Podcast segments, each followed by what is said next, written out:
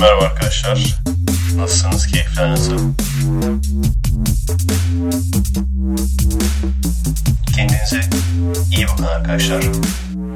Merhaba arkadaşlar. Nasılsınız? Keyifler nasıl? Bu sefer değişik bir şekilde kaydettim podcast'i zorunlu olarak. Dün akşam film köşesini kaydettim. Şimdi de normal podcast'i kaydedeceğim. Sebebi yarın erkenden uşağa gidiyorum. O yüzden burada işlerimi halletmem gerekiyor. Baya yoğun bir hafta sonu oldu benim için. Cumartesi atölyeye gittik. Böylece atölye seferlerini açmış olduk tekrar. Robotun birçok parçasını monte ettik. Hatta deneme olsun diye Misina'yla kolunu oynatıp kameraya aldık. Kimse anlamamış. Mesaj falan attı arkadaşlar. Arduino ile mı yaptın diye. Tabi bu sadece bir fikir. Kesin olarak Misina ile oynatacağız demiyorum. Biliyorsunuz filmlerde bu tür teknikler birçok şeyin kombinasyonu olur. Bizde de en azından böyle bir tekniğimiz elimizde bulunsun. Elektronik bir şekilde yapabilirim diyen varsa bir iki iddialı arkadaş var. Onlar yapabilirse onlar yapacak. Birkaç eklem var biliyorsunuz. Eklemlerden bazılarını yaparlar belki. Bazılarını Misina ile yaparız. Ne kadar teknik olursa o kadar iyi. Dağarcığımız o kadar geniş olur. Palyaço Bobby sadece Nightmind YouTube kanalında değil. Aynı zamanda o programla birlikte Amerika'da bir yerel kanalda da gösterilecek. Ufak bir kanal ama olsun. Havamız olur. Amerikalarda televizyonlarda oynatıldı diye. Açıkçası ben de sabırsızlanıyorum. Antolojideki diğer arkadaşların yani diğer ülkelerden filmlerini yollayan arkadaşların neler çektiklerini bilmiyorum. O yüzden bize de sürpriz olacak. Bizim film hakkında ne düşünülüyor onu görmek de ilginç olacak. Bunun haricinde de diğer her konuda küçük küçük ilerliyoruz. Astronomi color grading'e başladım. Ona da İngilizce altyazı yapılacak. Birçok şey İngilizce altyazı yapacağız. Çünkü Nightmind'da filmimiz yayınlandıktan sonra birçok arkadaş gelip kanalımıza bakacak. Orada Beyaz Bayraklı Kulübeyi, Fallout'u bunları görüp ve bunun gibi anlayabilecekleri aslında düşünecek olursanız birçok şeyi anlayabilirler altyazı olursa. Gangsta şiir mesela veya bunun gibi diğer videolar. Bunlara hep İngilizce altyazı koyacağız. Nightmind kanalı baktığınız zaman aslında 300 bin abonesi var. Az gibi duruyor ama bu korku kanalları birbirini tanıyor, birbirini takip ediyor. Ben hangi korku kanalını mesela takip ettiysem mutlaka Nightmind. Onlarda da bir noktada konuk olarak yer alır. Ben de her seferinde şaşırırım. Lan bu da mı bunu tanıyormuş falan diye. Kısacası Nightmind kanalında çıktığımız zaman diğer korku kanallarının sahipleri de seyredecek. Çünkü Nightmind'ın gerçekten çok büyük bir projesi bu yaptığı. Yani kendi söylediğine göre hazırladığı en büyük projelerden bir tanesi. O yüzden seyredecek diğer yabancılar da boş adamlar değil.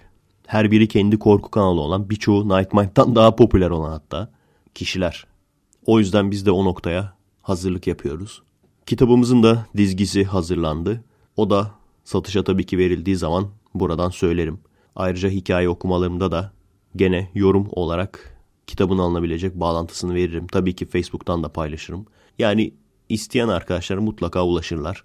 Ancak okumayacaksınız sadece maddi destek olsun diye almanızı istemiyorum. Çünkü maddi getiriyi düşünerek girmedim bu kitap işine. Sadece parasını çıkartması için bile 250-300 kitap satılması lazım. Benim istediğim isteyen arkadaşlar bu kitaba ulaşabilsin. Beni takip eden arkadaşlar bunu okuyabilsinler. Maddi getiri olarak kitap veya tişört veya herhangi bir şey satma benim için verimli değil. Neden verimli değil? Çünkü daha büyük projeler yaptığım için buna harcadığım vakti astronomi gibi, kırmızı hap gibi büyük projelere harcadığım zaman oradan çok daha iyi sponsorluk geliyor. O yüzden maddiyat düşünerek bir şey satmak benim için verimli değil. O yüzden onu ikinci plana atıyorum. Peki bundan önceki arkadaşlar neden anlaşamamıştım? Bana söyledikleriyle yolladıkları sözleşmenin farklı olduğunu gördüm ve hoşuma gitmedi bu durum. Art niyet var mı yok mu bilmiyorum. O yüzden kötü konuşmayacağım haklarında ve isimlerini de vermeyeceğim tabii. Esas gelişmeleri söylemeyi unuttum. Yeni toplayacağımız bilgisayarın kasası geldi. Dev bir kasa. Ondan sonra power supply sipariş ettim. O da geldi. Şimdi uşağa gidiyorum o yüzden başka bir şey sipariş edemiyorum. Geri döndükten sonra da sıvı soğutucu büyük ihtimalle sipariş edeceğim. Ya onu ya da anakart onlardan bir tanesi. Anakart için şu an paramız birikmedi henüz ama. Sonuç olarak arkadaşlar astronomiden sponsor olan arkadaşlar sağ olsun. Küçük küçük de olsa ilerliyoruz. Hoşunuza gidebilecek bir şey daha söyleyeyim. Astronomi bittikten sonra çok büyük ihtimalle tabii bilgisayarımızın parçalarını tamamlayacak kadar sponsorluk gelmeyecek. O yüzden bir tane de kendi yazdığım FRP hikayesini oynattığım birkaç saat sürecek bir canlı yayın açacağım gene sponsorlu. Twitch şimdilik düşünmüyorum. Daha çok eski usul birkaç büyük sponsor alarak ve o aldığımız sponsorları da Kırmızı Hap 5'e bu sefer çünkü Astronomi 4 bitmiş olacak. Kırmızı Hap 5'e sponsor ekleyerek. Şimdilik böyle düşünüyorum. Twitch bana karmaşık geliyor biraz. Çok fazla kullanmayacağım için hani sürekli kullanacak olsam ona vakit harcarım kurmaya. Ama çok kullanmayı düşünmüyorum. O yüzden şimdilik o topa girmeyi düşünmüyorum. Tabii ki şey olmayacak sadece sponsorlar seyredebilecek falan değil. Herkese açık olacak. Aynen podcastler gibi sadece sponsorlarımız şu şu şu falan diye okuyacağız yani. Sonuç olarak arkadaşlar ben her halükarda bu bilgisayarı toplayacağım. Öteki türlü zaten bu kadar riske girmezdim. Lan buraya kadar topladık şimdi ne olacak? Hayır mutlaka toplayacağım ama ben istiyorum ki 6-7 ayda toplamak yerine 2 ayda toplayayım. İşimize bakalım. Geçen podcast söylemedim sanırım. Kırmızı Hap 5'in çekimlerini biraz ileriye atmaya karar verdim. Çünkü bilgisayar toplansın istiyorum önce. Çok ciddi iyi bir şey yapmak istiyorum artık. Emeklerimiz boşa gitsin istemiyorum. O yüzden onu biraz erteleyeceğim. Bu esnada Astronom bittikten sonra Amiga oyunları videolarım vardı dört tane. Onların montajı, hikaye okumalar, robot üzerinde uğraşma bunlarla devam edeceğiz. Tabii ki çekimlerine başlamayacağım ama senaryosunu yazacağım tabii. O bu canlı yayınını yapmayı düşündüğüm FRP hikayesini düzenleyeceğim, yazacağım. Yani daha önceden yazmış olduğum birkaç tane hikayem vardı. Onları beğenmedim ama onların böyle bir kombinasyonunu yapacağım. Böyle bunlarla geçireceğiz zamanımızı.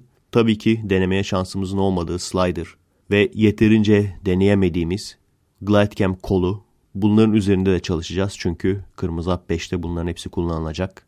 Bir sahne için Arduino ile yapılması gereken bir zaman ayarlı dönen bir platform lazım kamera için. Onu falan yapacağız. Böyle bu şekilde geçecek. Çok mu uzattım kusura bakmayın. Bu hafta çok şey oldu da. Ve evet geçen haftanın yaşanan garip olaylarından birisi. Arda Strikes Again. Arkadaşlar dönüşümlü olarak gündeme alıyorlar. Nihat Doğan, Arda. Ben sırada Turabi'yi bekliyorum. Ama o kavga etse haber olmaz değil mi? Onun daha ünlü birisiyle falan kavga etmesi lazım. Daha ünlü birine kafa falan atması lazım böyle. Ne olsun biliyor musun? Acun'la birbirlerine girsinler onlar. evet. Kanal D Haber. İstek haber kabul ediyor musunuz? İstek haber kabul ediyorsanız benim isteğim bu. Turabi ile Acun'un birbirlerine yumruk kafaya girmesi. Bu olayla ilgili Arda'nın olayıyla ilgili bir Hans Bilal çektim. Nasıl oldu bilmiyorum. Kaydetmemiş. Sanırım kağıdı ekranın önüne koyunca kağıt mı artık stopa bastı? Ya da ben kayıda basmadım ama kağıt o tuşun üstünü kapattığı için görmedim mi bilmiyorum. Sonuç itibariyle ferasetim yetmedi. Ben tekrardan fırsat bulana kadar zaten papaz krizi geldi. Arda'nın olayı eskimişti. O yüzden bir dahakine artık papaz Hans Bilal'i çektik. Ama üzülmeyin arkadaşlar. Birazdan haberi okuyacağım ve üzerine de bakın sizin için hiçbir masraftan kaçınmadım. Haberin üzerine Hans Bilal'in çomar arkadaşını getirdim ve olayı ona yorumlatacağız. Evet Hürriyet.com.tr ne yazmış bakalım. Futbolcu Arda Turan dün gece Emirgan Gizli Kalsın adlı mekanda tartıştı. Evet gizli kalamamış ama. Emirgan Gizli Kalsın adlı mekanda tartıştığı şarkıyı tartıştığı şarkıyı Berkay'a yumruk atıp burnunu kırdı. Şarkıyla niye tartışıyor? Kafa baya güzelmiş demek ki. Şarkının mı burnunu kırmış? Bu olayın ardından Berkay ve eşi hemen hastaneye giderken Arda Turan ise mekanda kaldı. İddialara göre kavga Arda Turan'ın Berkay'ın eşi Özlem Ada Şahin'e evli olmasam seni kaçırmazdım, çok güzel kızsın demesi nedeniyle çıktı. Berkay yaptığı açıklamada bütün hukuki yollara başvuracağız. Şu an evimdeyim. Doktorlar kontrole geldi. Ameliyat olup olmayacağım belli değil. Arda'nın benim eşimi tanımaması mümkün değil. Yıllardır süren ve göz önünde olan bir evliliğim var dedi.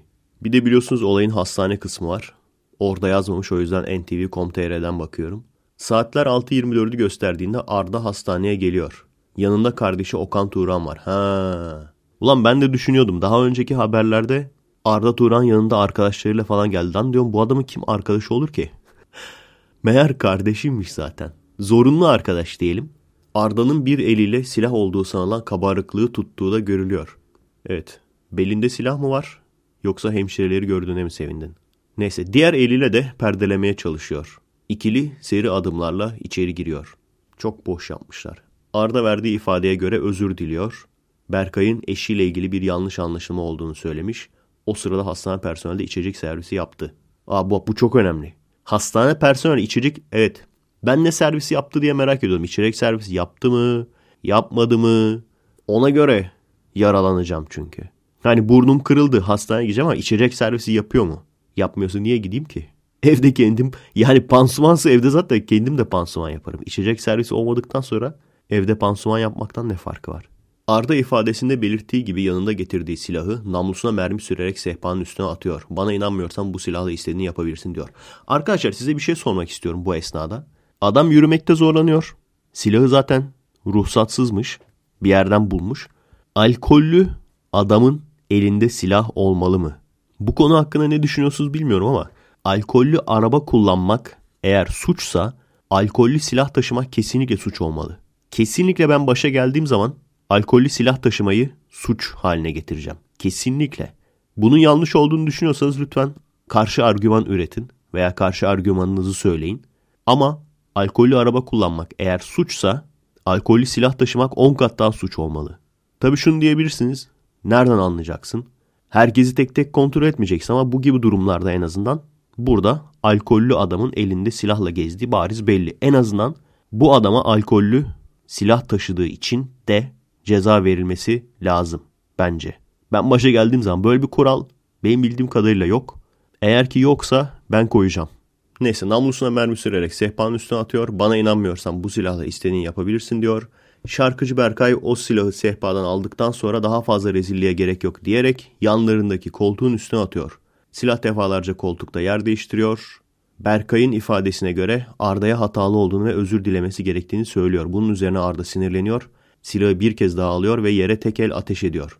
İkili o sırada yalnız kameranın da kör noktasındalar. Yerden seken mermi hastane içindeki bir printer'a saplanıyor. Silah sesine rağmen odaya kimse gelmiyor. İçecek servisi de mi gelmemiş? Bir de içecek derken alkollü mu alkolsuz mu? Düşünsene iyice böyle elit hastane. Barmen geliyor. Arkadaşlar lütfen sakin olun ve kendinize birer içki hazırlayın. Bu konuyu margaritalarınızı yudumlarken konuşmak istemez misiniz? Lan neden vurmadın ki adam şikayet etmeyeceğim falan demiş. Büyük ihtimalle kafasına sıksa şikayet etmesine gerek kalmıyor da. o zaman sıkıntı. Ama kasıklarına falan sıkabilirdin abi.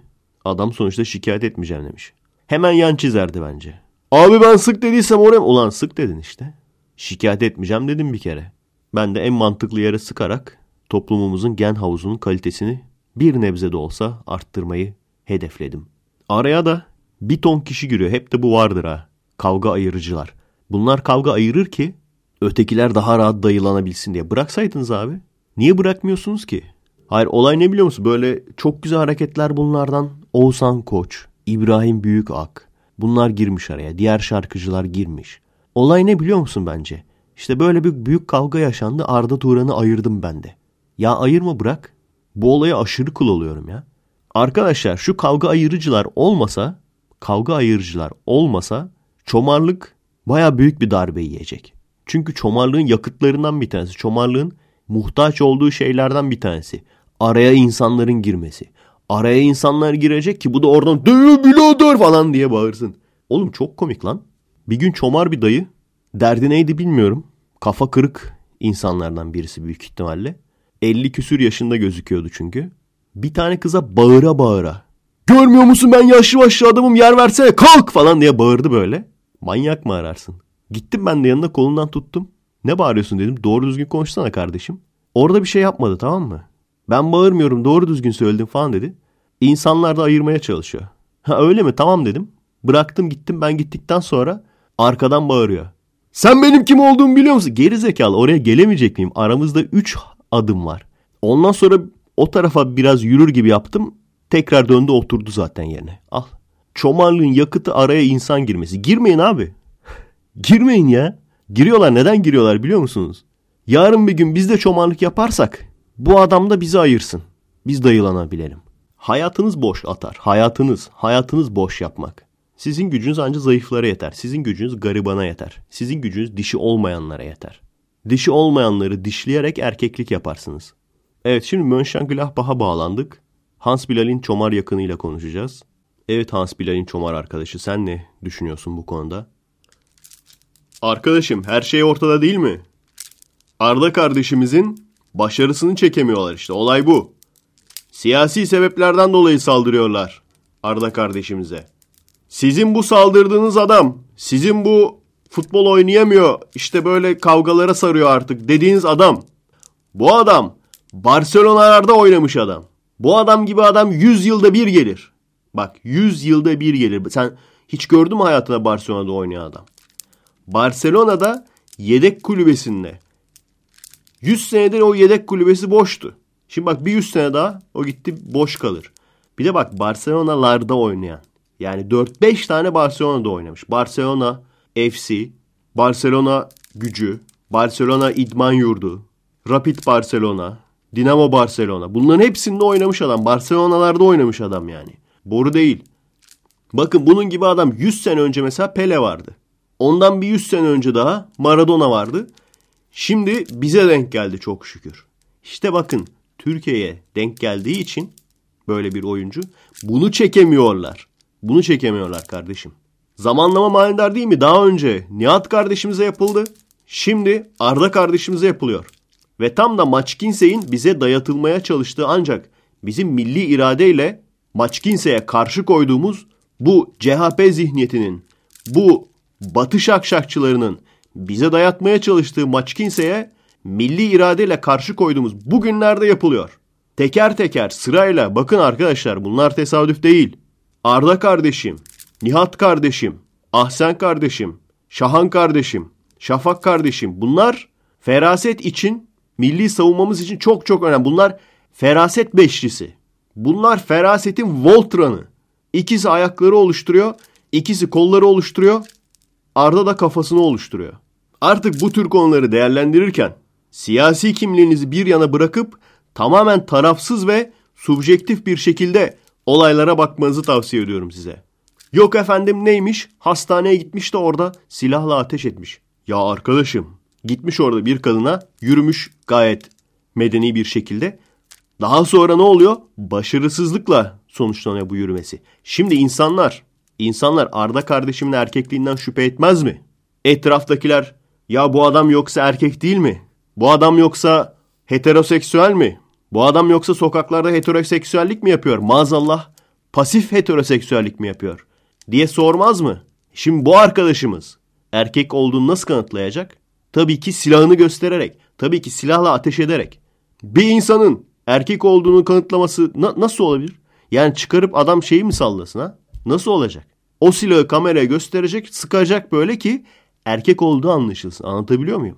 Bunlar önemli şeyler. Kim erkek, kim homo sapiens bunlar anlaşılsın. Ayrıca bakın, bakın şu detaya dikkatinizi çekerim. Çok güzelsin, evli olmasam seni kaçırmazdım dediği kadının o esnada kocası yanında değil. Orada tuvalete mi gitmiş artık nereye gittiyse o esnada yanında değil. Şimdi sen nereden bilecek? Sen yolda kocası olmayan bir kadın görsen sarkıntılık etmez misin? Sana soruyorum.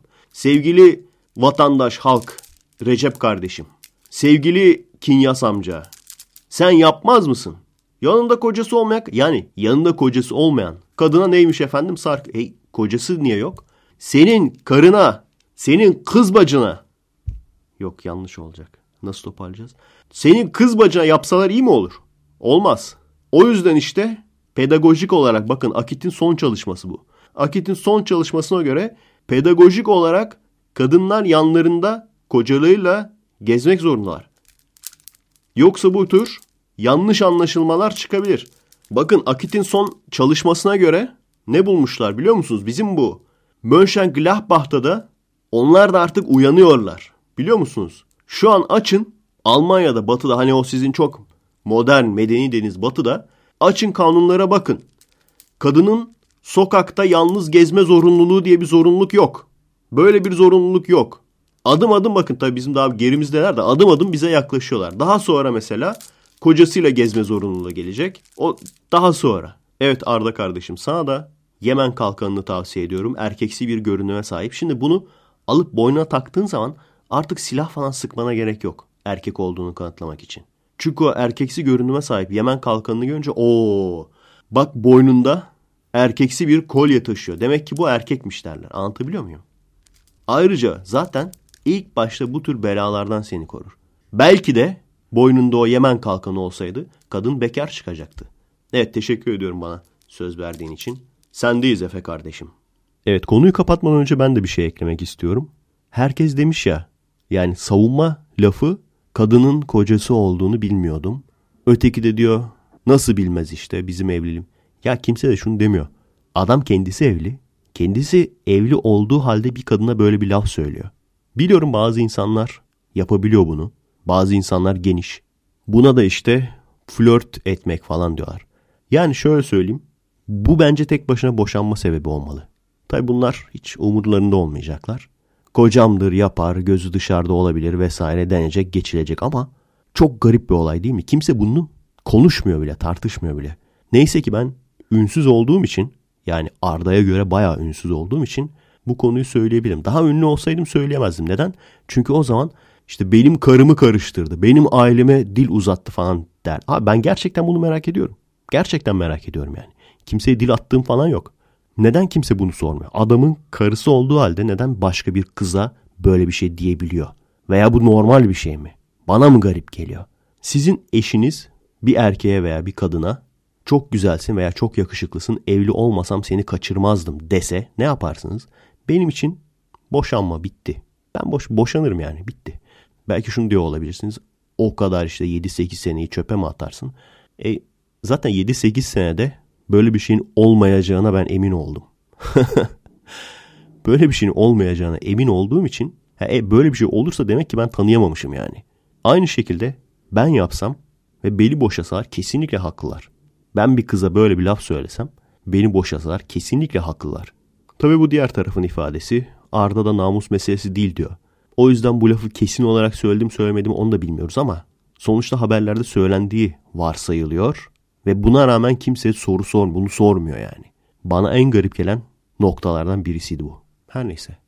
Evet gelelim haftanın Efe IB köşesine yani Patreon üyesi sorusu köşesine. Naber IB isimli bir arkadaşımızdan geliyor soru. Naber IB tek kelime ama. Efe IB merhaba. İleride memur olmak isteyebilirim o yüzden ismimi okumazsam memnun olur. Aa okuduk ama. Ama soyadım belli değil. O yüzden yırttım merak etme. Kıllığına soyadını da okuyacağım. Naber Aybi Arslan Yürek isimli yaşayıcımızdan geliyor. Evet ne demiş Naber Aybi Arslan Yürek? Soruma gelecek olursak ben dinci insanların yoğun olduğu küçük bir şehirde doğup büyüdüm. Deyip ondan sonra baya baya uzun bir şekilde neden dinci? Evet tam dinci anladık abi. Soruyu bulmaya çalışıyorum bir saniye. Daha sonra üniversiteye gitmiş. Orada da dinci bir yerden geldiği için kızlarla konuşmayı doğru düzgün bilemediği için orada da kız arkadaş bulamamış. Üniversite bittikten sonra çalışmak için Türkiye'den ayrıldım. Doğduğum dinci şehirden ayrılalı yıllar oldu. İlişkilerin son derece normal olduğu, tek gecelik ilişkilerin sıradanlaştığı bir şehirde yaşıyorum. Ancak o dinci şehirden bana miras kalan kızlara yakınlaşamama problemini yine de çözebilmiş değilim. Açıkçası geriye dönüp baktığımda üniversitede bu problemi aşabilirdim ama Türk kadın arkadaşlar konusunda senin de şikayet ettiğin ve benim de katıldığım konulardan dolayı aptalca bir ilişkim olacağına olmasın daha iyi düşüncesindeydim. Yaşım belki bazı şeyleri atlatmak için geç bir yaştır ama bu konuda bana söyleyeceğin, tavsiye edebileceğin bir şey var mı diye sana sormak istedim. Okuduğun için teşekkürler, hoşça kal. Evet, toplumumuzun kanayan yarası, kızlarla tanışma özürlü olmak. Bunun birinci sebebi senin söylediğin gibi birçok şehirde şu akitin pedagojik olarak doğru olması gereken ayrı ayrı erkekler ayrı kızlar ayrı eğitim görsün kardeşim. Haremlik selamlık insanların okumasından ve yaşamasından dolayı kızlara uzak kalmak. Karşı cinsi sadece kendi kafanda canlandırdığın şekilde görmek. O yüzden de cinsel obje olarak görmek. Küçüklükten beri bir arada yaşamadığın için, konuşup iletişime geçemediğin için kızlarla nasıl konuşacağını bilememek. Bu sadece bundan da kaynaklanmıyor tabii. Karışık yaşanılan yerlerde de yaştan kaynaklanan işte hoşlandığı kızı rahatsız etmek. işte hoşlandığı kızla dalga geçmek. Hoşlandığı belli olmasın diye. Sanırım sen o yaşı geçmişsin. Üniversite mezunu olduğuna göre o yaşı geçtin herhalde. İkinci sorun da şu. Tecrübesiz insanların sağdan soldan bilgi almaya çalışması sonucu çomar insanların da kendini womanizer sanması, kendini playboy sanması sonucu saçma sapan yalan yanlış öğütler vermesi. Abi piç olacaksın. Abi işte sigarayı bak şu şekilde yapacaksın. Abi kızlara köpek çekeceksin. Abi altında araban olacak. Araba olmazsa olmaz. Şimdi bu tavsiyeler belirli bir kesime uygulanabilir. Belirli bir kesim için doğru olabilir. Ancak bizim için hiçbirisi doğru değil.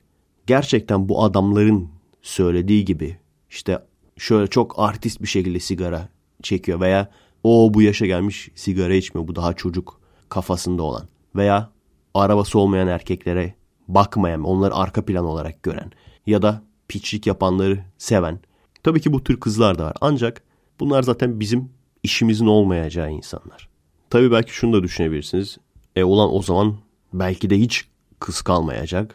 Hepsi böylesine olacak. Sap mı kalacağım? Yani hepsi böyleyse çevrende o zaman sap kal.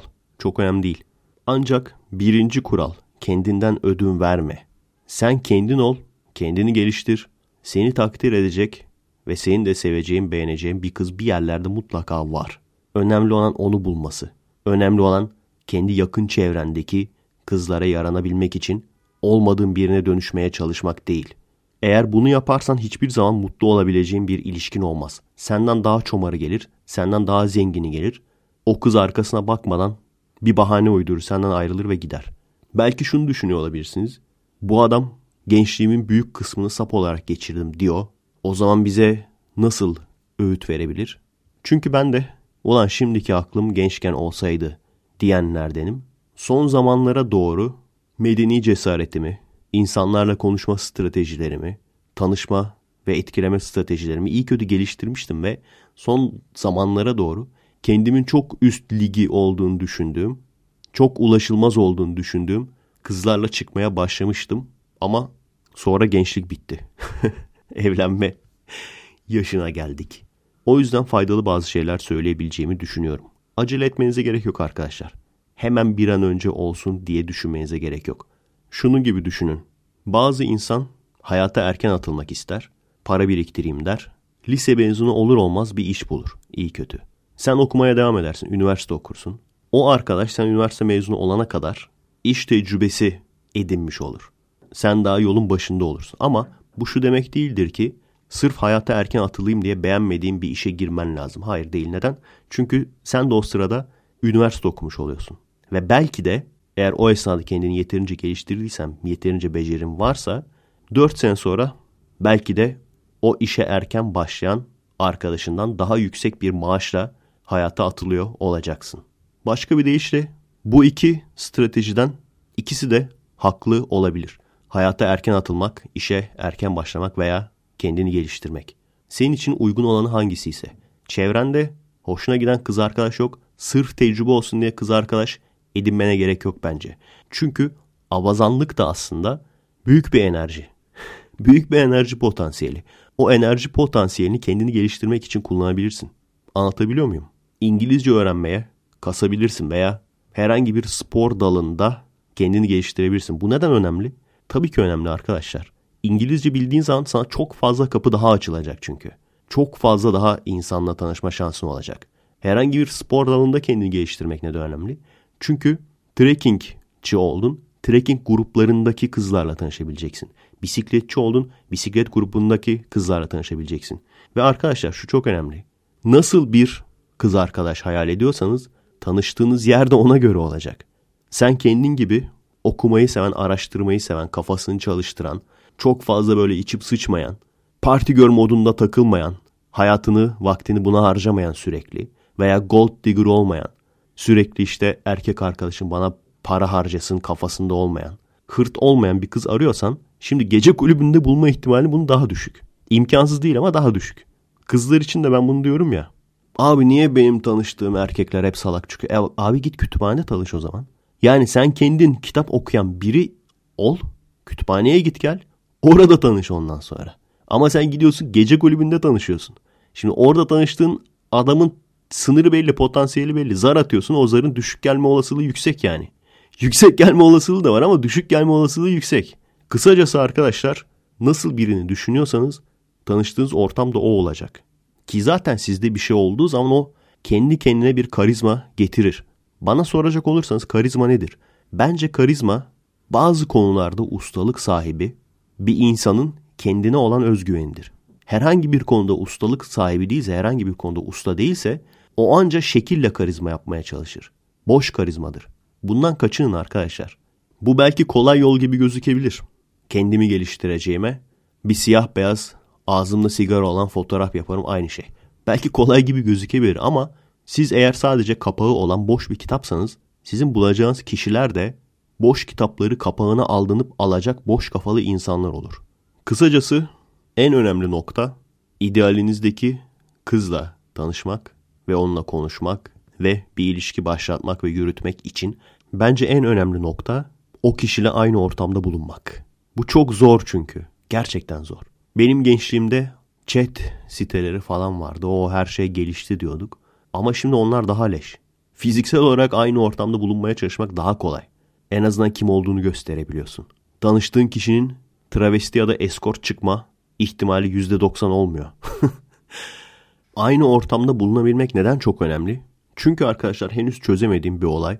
Hepinizin bunu yaşadığını biliyorum. Ben de gençken bunu çok yaşardım. Yolda yürüyorsun. Öyle bir kız görüyorsun ki aşık oluyorsun abi kıza. Çok çok güzel diyorsun. Ama kız geçiyor, gidiyor. Ne yapacaksın? Nasıl tanışabilirsin? Her gün aynı yerden geçerse tamam. O zaman belki bir plan kurabilirsin kafandan. Yani isterseniz o konuda da beyin fırtınası yapalım. Aynı ortamda değilsin. Yolda yanından geçiyor veya otobüste görüyorsun.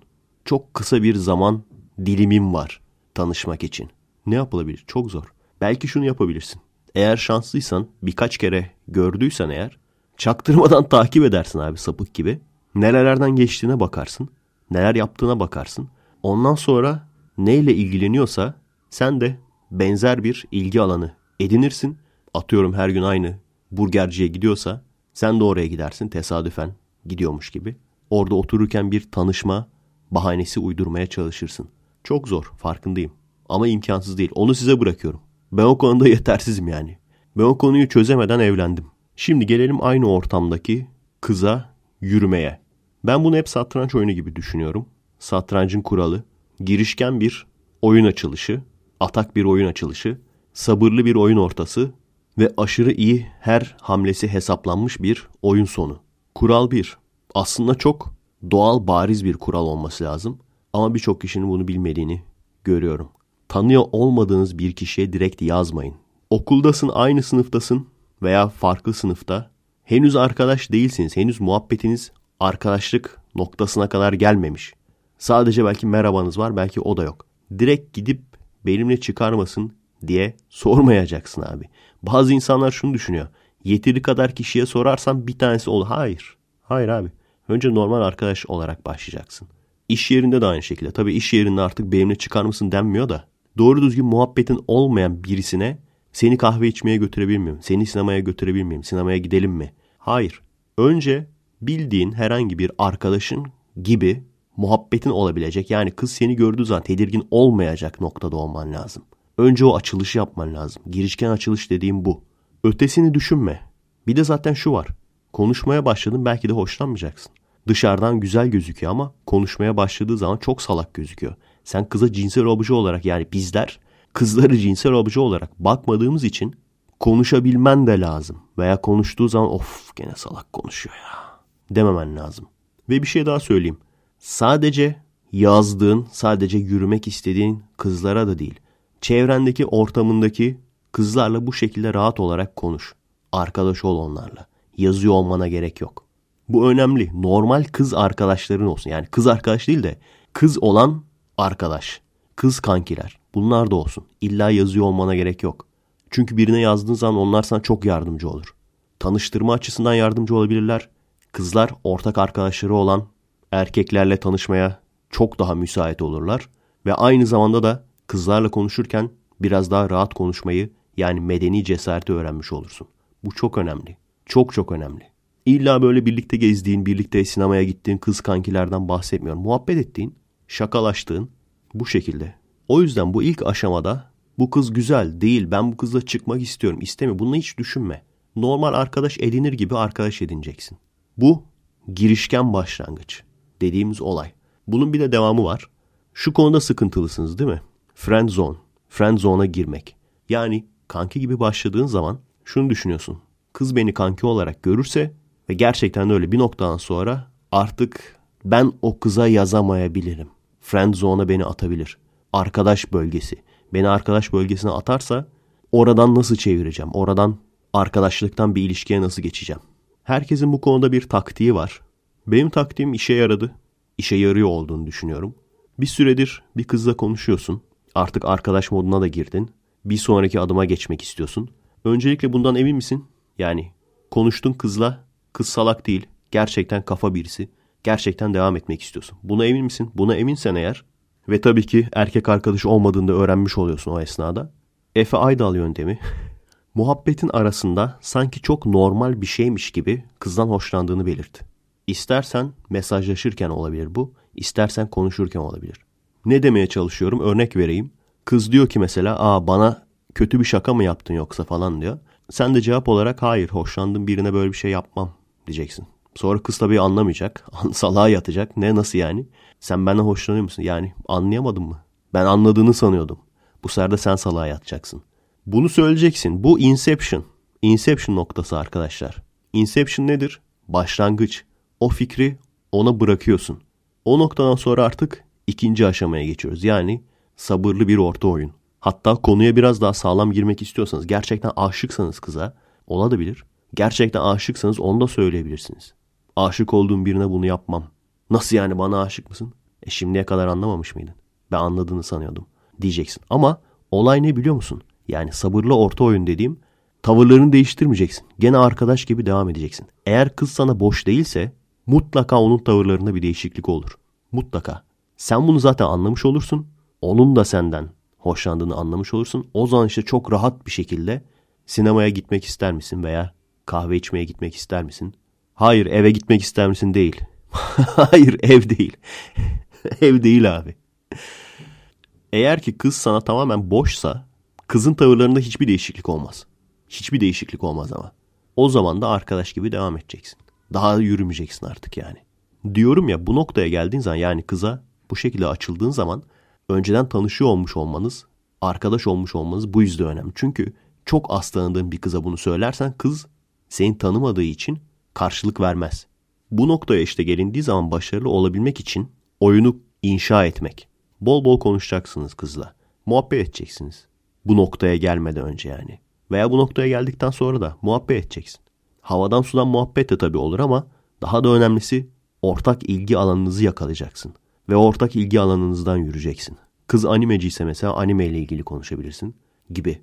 Zaten çok büyük ihtimalle kız da sana karşı boş değilse o da ilişki konusunda konuşmaya başlar ve o noktada artık konuyu oraya getirirsin ve belki bir ilişki sahibi olursunuz.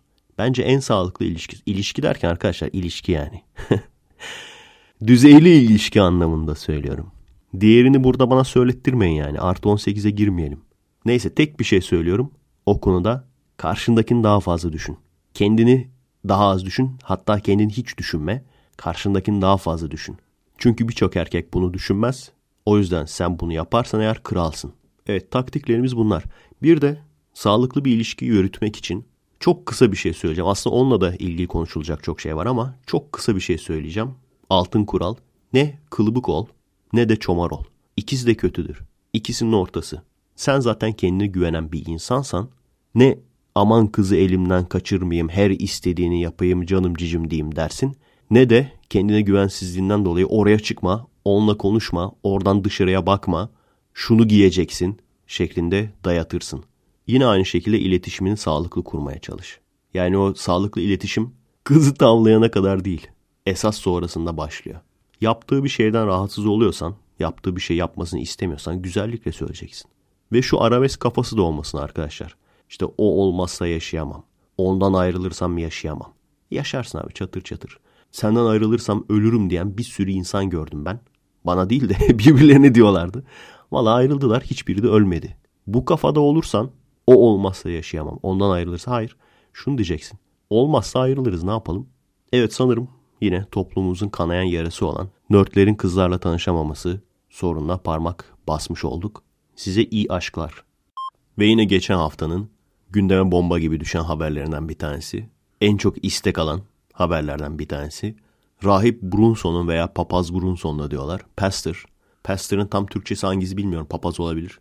Salınması. Haberi yanlış okumadıysam beraat verilmemiş. 3 yıl hapis veriliyor. Biraz daha yatması gerekiyor. Ancak tahliye ediliyor ve yurt dışı yasağı kaldırılıyor. Öyle olunca da yurt dışına gidiyor. Yani Türkiye'ye geri gelirse gene hapse girme ihtimali var gibi gözüküyor. Ama tabii gelmeyecek. Önce haberi okuyalım. Daha sonra da bizim mahalledeki uzun abi ne demişti onu hatırlayalım. PKK ve FETÖ'ye casusluk yaptığı iddiasıyla 35 yıl hapis cezasıyla yargılanan papaz Andrew Craig Brunson hakkında karar çıktı. Mahkeme Rahip Brunson'un ev hapsi ve yurt dışı yasağını kaldırdı. Brunson'a 3 yıl 1 ay 15 gün hapis cezası verildi. Ancak yattığı süre göz önüne alınarak tahliye edildi. Brunson karar sonrası akşam saatlerinde Aksancak'taki evine geçti. Allah Allah. Alsancak'ı biliyordum da Aksancak komşusu herhalde. Reuters'in geçtiği habere göre askeri uçakla ABD'ye gidecek olan Brunson'un, pardon Brunson'ın, Brunson diye okunuyor herhalde. Brunson'ın geç saatlerde de evinden gelen bir fotoğrafta hazırlanmış bavullarıyla telefonda konuştuğu gözüküyor. Saatler 21.40'ı gösterirken de Rahip Brunson İzmir'deki evinden ayrılarak havalimanına doğru yola çıktı. Maryland'deki hava üssüne cumartesi günü geleceğini açıkladı. ABD Başkanı Donald Trump ise Brunson'ı Beyaz Saray'da kabul edecek. Savcı Brunson hakkındaki adli kontrol kararının kaldırılmasını ve örgüte üye olmaktan 10 yıla kadar hapis talep etti. Mahkeme heyeti Brunson'ın tahliyesine karar vererek yurt dışı çıkış yasağını kaldırdı. Ayrıca Brunson'a 3 yıl 1 ay 15 gün hapis cezası verdi. Avukatı temize gideceğiz demiş. Orada düzeltebileceğimize inanıyoruz demiş. Askeri uçakla gidecek. İlginç. İzmir Alsancak'taki evinde diyor. Bizim buralardaymış lan adam. Benim hemşerimmiş adam haberim yok. Yüzde yüz yolda görmüşümdür ha yanından geçmişimdir yani. Daha önce nelerdenmiş ona bir de bakalım. Ocak'ta 43. muhtarlar toplantısında Amerika'ya Fethullah vermiyor diye şunları söylemiş. Bizim mahalledeki uzun boylu bir abi. Karşınızda ne Osmanlı'nın hasta adamı, ne Cumhuriyet'in çömez devleti, ne 1970'lerin, 1990'ların güçsüz ülkesi var. Artık karşınızda Cumhurbaşkanından muhtarına kadar 2023 hedeflerine kilitlenmiş 2053 ve 2071 viz... Ha 2053 bak ben diyordum ya 2453 diyebilirler diye. 2453 de bence. Bence 2453 de. 2053 ve 2071 vizyonuna inanmış bir millet var dedi. Amerika'nın FETÖ terör örgütü elebaşını vermediğini belirterek sen bunu vermiyorsan bundan sonra sen bizden herhangi bir teröristi istediğiniz zaman bu ne ya? Sen bizden herhangi bir teröristi istediğiniz zaman bu şey gibi oldu. Sizde mini etekle bas bas bağırmayacaksın. Neyse. Sen bizden herhangi bir teröristi istediğiniz zaman bu fakir bu görevde olduğu sürece o teröristi alamazsın açıklamasında bulundu. Nadanı terk etmedin, yaranı arzularsın diye. Evet, biz nadanı terk ettik, işte yaranı bulduk. Farkımız bu. İşte yaranı bulduk. Yaran burada. Ama bunlar bulamıyor. Sıkıntılar orada. Pardon uzun bir gülme molası vermem gerekti. Ya arkadaşım ne kadar cahilsiniz. Biz onu acılık da verdik. Kendi rızamızla verdik. Ortada bir e, zorlama yok yani. Bir kendi rızamızla verdik. Yoksa yani bu mini podcast'in adını da böyle papaz kaçtı gibi mizahi bir şey koyacağım. Tam Yılmaz Özdil köşe yazısı başlığı gibi olsun. Okumadım belki de aynısını koymuş olabilir ha. Gerçekten bakmadım yani. Evet yorumlanacak çok bir şey yok arkadaşlar. Bin kere söyledik zaten. Bizim dayılığımız sadece bizim sınırlarımızın içinde ve bizim sınırlarımızın içinde olmakla kalmayıp sadece bizim vatandaşlarımıza. Bununla ilgili yorumlanacak bir şey varsa onu da Yılmaz Özdil yazısı gibi yorumlayayım isterseniz. Papaz kaçtı. Önce terörist dediler. Sonra FETÖ'cü oldu ortaya çıktı. Rahipti. İzmir'i seviyor, Türkiye'ye aşık oluyordu. Sen casussun dediler. Daha sonradan Trump bir konuştu, dolar fırladı. Türkiye'ye yaptırımlar gelecek dedi. Bizimkiler apar topar Rahibi serbest bıraktı. E şimdi sorarım size. Casus değilse neden içeri aldınız? Casussa neden serbest bıraktınız? Nasıl güzel oldu mu arkadaşlar? Güzel yorum. Aralarda da boşluk koyarım. Evet. Seviyorum ya ben birçok kişi tepki gösteriyor Yılmaz Özdil'in o üslubuna benim hoşuma gidiyor. Madde madde böyle. Rahat aralarda satır araları falan var. Rahat görebiliyorum yani. Ha, para verip kitabını almam o ayrı mesele de. Kitabı da öyleyse yani. Kağıt israfı. Köşe yazılarından kitap yapıyor ya. Benim tek anlayamadığım şu arkadaşlar. O 3 seneyi ne suçundan vermişler? Çünkü abi gazetede birkaç yere baktım söylemiyor. Siz biliyor musunuz? FETÖ ile bir ilgisim var. PKK ile bir ilgisim var. Neden söylenmiyor? Yani o 3 yıl hapis ne? Bir de şeyi düşünemiyorum. Yani ne olunca sadece 3 yıl oluyor? FETÖ ile el sıkışmak 3 yıldan mı başlıyor? Yani ne yapmış bu adam 3 yıllık? O da yazmıyor. Bilen varsa söylerse sevinirim arkadaşlar. Onun haricinde aslında söylenecek çok şey var ama ne söylesek tekrara düşeriz gibi geliyor. Çünkü buna benzer o kadar çok olay yaşıyoruz ki ilk başta atar gider böyle yurt dışına. Sen şunu yapamazsın yap da görelim adam mısın sen bilmem ne. Abi çatır çatır istediği her şeyi yapıyorlar. Birçoğunu unutuyoruz ben de unutuyorum ha. Demek ki benim özel güçlerim azalıyor 3-4 sene öncesini unutmam. Çünkü şunları hatırlıyorum en azından. İşte bir ara Fransa şaşırma sabrımızı taşırma diyorduk. Ondan sonra kriz çözüldü. Kendi kendine çözüldü. Sonra yandaş kanallarda Fransız başbakanı özelden aradı özür diledi falan dediler. Gizlice böyle aradı özür diledi. Ondan sonra Mavi Marmara'yı biliyorsunuz. Önce hesabı sorulacak dendi. Ondan sonra bana mı sordunuz giderken dendi. Ondan sonra bir süre sonra durduk yere Amerika'ya asker lazım olunca İsrail geldi özür diledi. Dünya önümüzde diz çöktü. Bizimkiler ne zaman uyanacak acaba? Ve bunu söyleyen insanlar yani senin benim gibi insanlara da vatan haini diyorlar. Sen Türkiye düşmanı mısın? Hangisi Türkiye düşmanlığı?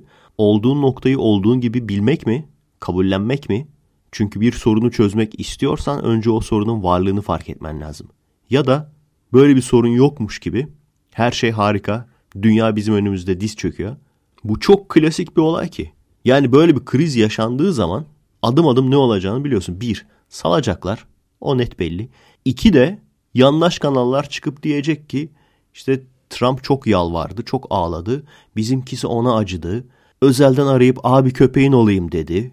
Biraz hayal gücünüzü kullanın ya. Biraz yeni bir şeyler söyleyin yani. Bak ben size öğreteyim.